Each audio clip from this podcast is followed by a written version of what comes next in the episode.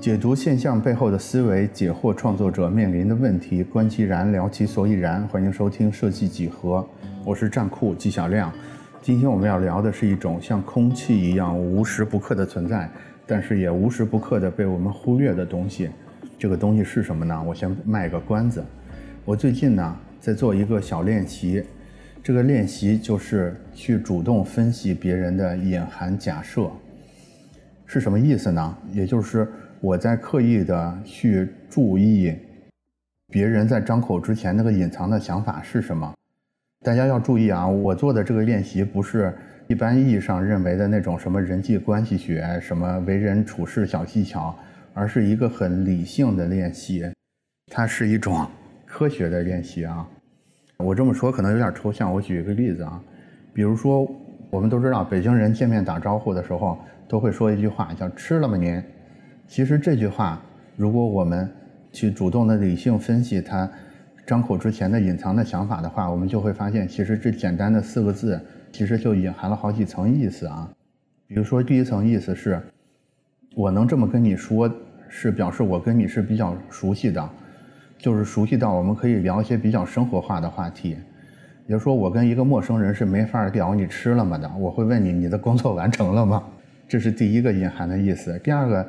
隐含的意思是，我没有什么很重要的事儿要和你说，也就是说，其实它包含的意思多少有点没话找话，但是我还是想传递出一个友善的信号出来，这是第二层意思。第三层意思是，如果你有事儿的话，我现在比较得空，我会愿意听你跟我说。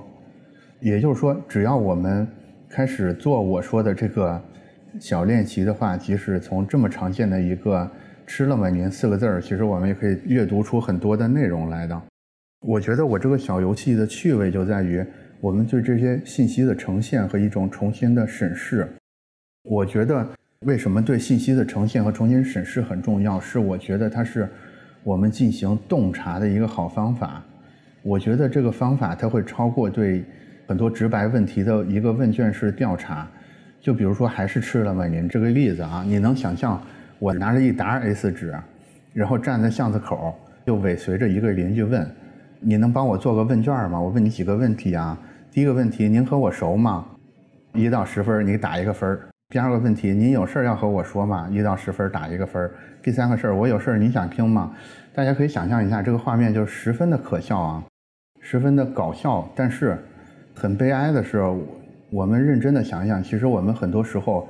我们的工作里边正在用这种方式，正在用这种捅肺管子的方式去问用户一些很奇怪的问题，然后我们还认为这种所谓的问卷调查是非常的科学的。我们正在进行所谓的调研，甚至指望从这些很奇怪的问卷里边得到一些所谓的洞察，就是很诡异。我当然能明白哈，我这么说的原因不是说我在反对调研，或者是我在忽视一种。数据的科学的力量，我当然能明白社会调研的重要性。我能明白这些发明这些问卷的这些科学家们，其实他们是很单纯的人，因为在他们的这种很理性、很完整的思考体系里边，他们会难免会认为一些问题都是数学问题，然后数学问题的大多数问题其实又是概率问题，所以他们就会得到一个推理，就是我只要掌握足够多的样本。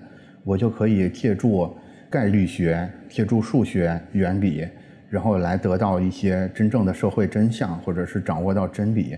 这其实是一种非常可爱的想法啊！而且在很大的程度上，我觉得这个想法一点毛病都没有。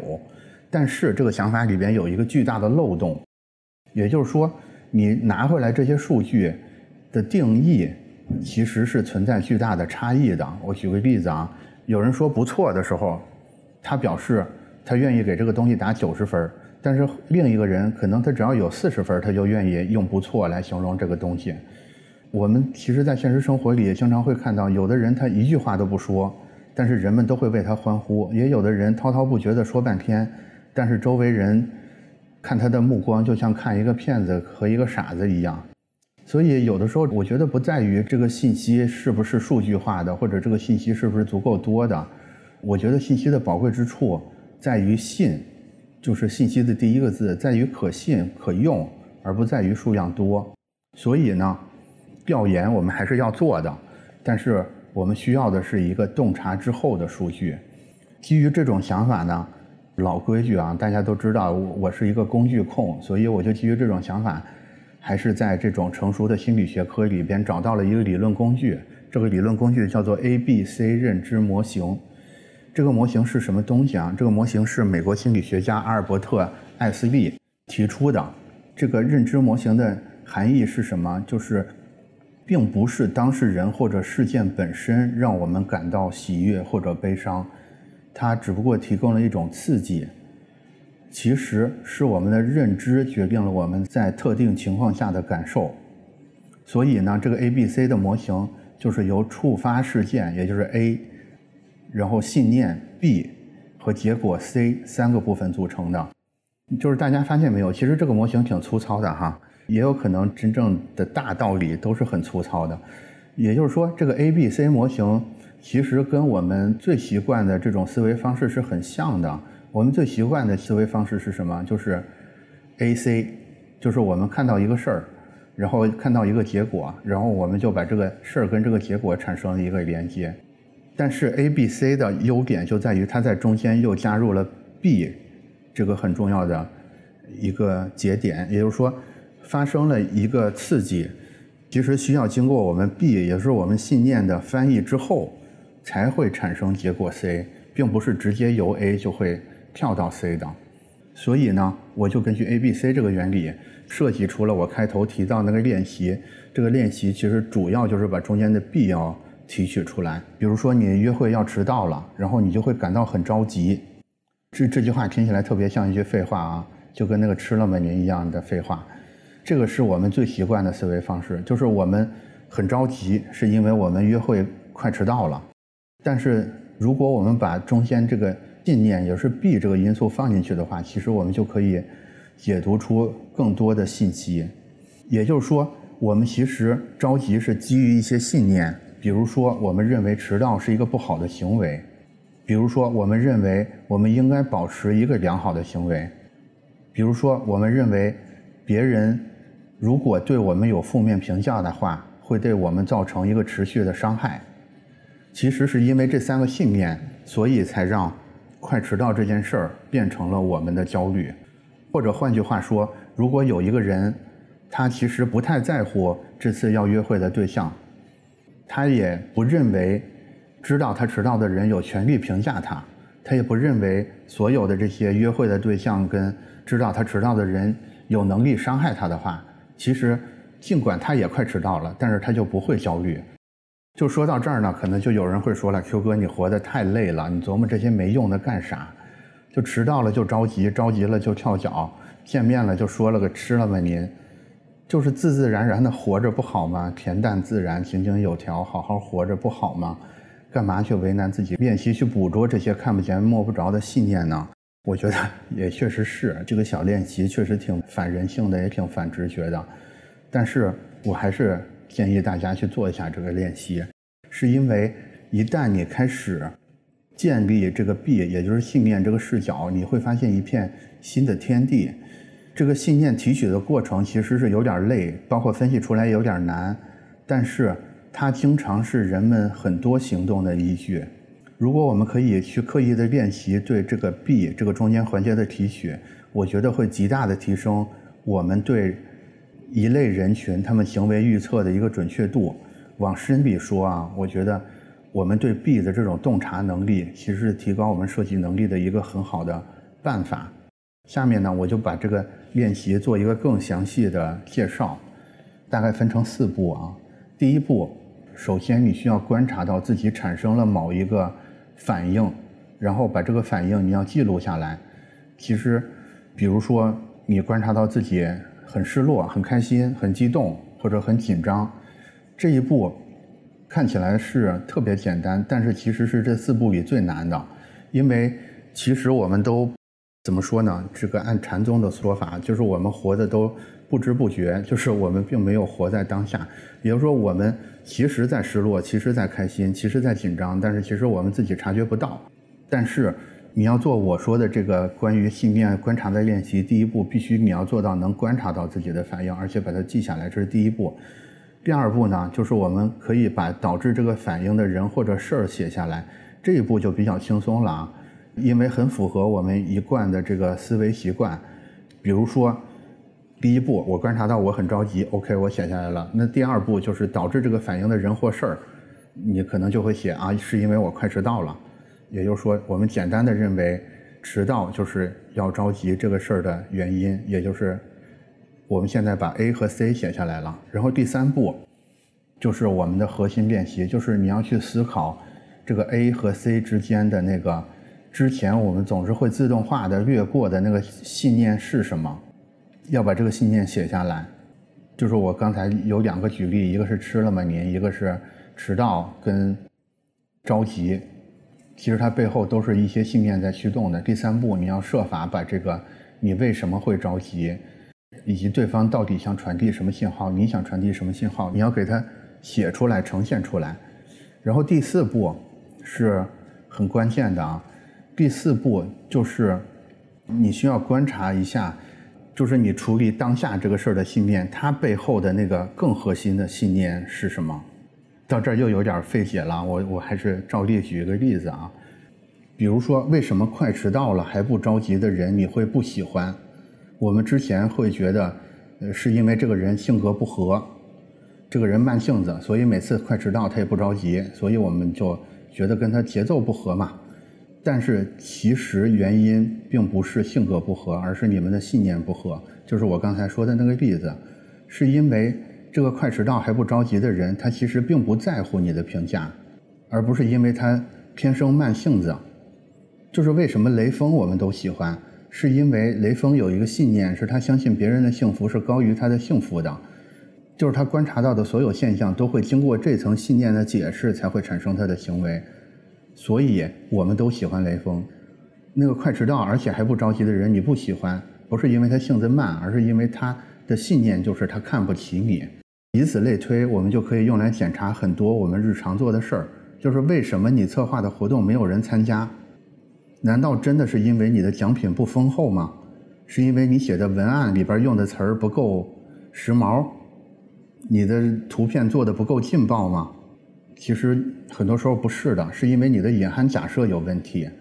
我能观察到，就是有很多活动，其实它包含的隐含假设并不是尊重别人或者是认可别人，而是一种施舍礼物的一种施舍的心态。大家可以以此为根据再去想一想，就是为什么你的 logo 客户不想买单？我们经常会简单的解释说啊，是因为这些客户是大老粗，但是其实不是的，是因为你在做这个 logo 的时候，驱动你做这件事的信念是你想挥洒你的艺术天分，但是客户他找你做设计，他隐含的那个信念，他是想通过这个 logo 多拉点客，多赚点钱。你俩的信念不合，导致你俩不合，而不是因为你俩的审美不合，你俩的性格不合，或者说你的物料设计的不够好。如果我们就只是简单的认为说啊，我们不喜欢迟到的人就是性格不合，客户不买单就是因为他是大老粗，然后活动不好就是奖品不丰厚，那我们其实会失去很多真正把事儿做好的机会。如果我们可以。完成我刚才说的这个练习，我觉得我们很多时候就找到了一个真正可靠的一个把手。如果我们能知道我们正在面临这个对象他的信念是什么，我们站在这个基点上去看的话，我们才有可能做出一个真正能打动他的东西来。我觉得就是这种能合理化的理解他人的能力，其实才是沟通的起点。就像《沟通的艺术》这本书里提到的。其实它沟通是包含了内容和关系两个维度的，内容是我们平常以为的沟通的全部。比如说，你今天的任务是完成初稿，下午三点钟我们要开会。但是其实沟通不光是内容，它里边还包含了关系的维度。比如说，你正在沟通的这个人，他是你的家人还是你的朋友？你们是一种平级的关系，还是一种从属的关系？是你有求于他，还是他有求于你？就是很多沟通，其实我们没能很好的进行。问题不是出在内容上，而是出在我们没有搞清楚我们之间的关系是什么？就是从理性关系，我们才可能推动对象做出一个改变。其实还有一个关键点，就是你推动他做出改变的那个关键点，就是我们今天聊的这个核心话题，就是隐含假设。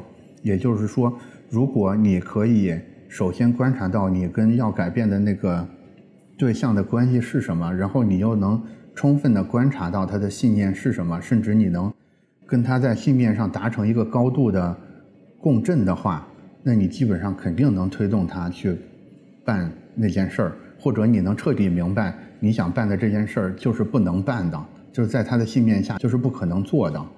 我觉得，如果设计师多做这种练习的话，我们就可以穿越这个内容和关系，来达成我们的设计目标。我觉得，为什么设计师的对隐含假设的观察是十分重要的？是因为我们设计要做的是一个创新的工作嘛，是一个不确定性的工作，所以很大概率上，我们提出的那个观点和对象原本持有的那个。隐含假设是不相同的。假如说我们只是在重复用户已经知道的事儿，只是在提供他已经满意的产品的话，那我们就不是设计师了。设计师的任务就是要带给他新鲜的东西，所以我们几乎一定会面临这个挑战，就是我们一定要设法找到他的那个核心信念，他的隐含假设是什么，然后一定要在这上面去改变他的这个东西，从而让他接受我们这个新的方案。我觉得。我刚才说的这种四步分解法去解读一下，我们不管是客户还是用户的 A、B、C，会是一个非常好的方法。那今天的话题呢，大概就到这儿了。在今天节目的最后呢，照例我还是抛出一个扩展的话题。最近飞盘员好像比较火啊，大家可以分析一下飞盘员的隐含假设是什么。假如说。我们希望他们不要再侵占我们踢足球的场地的话，我们应该用什么方式去转化他们的行为呢？我们可以在评论区聊一聊这个飞盘员的话题，然后我们下期再见。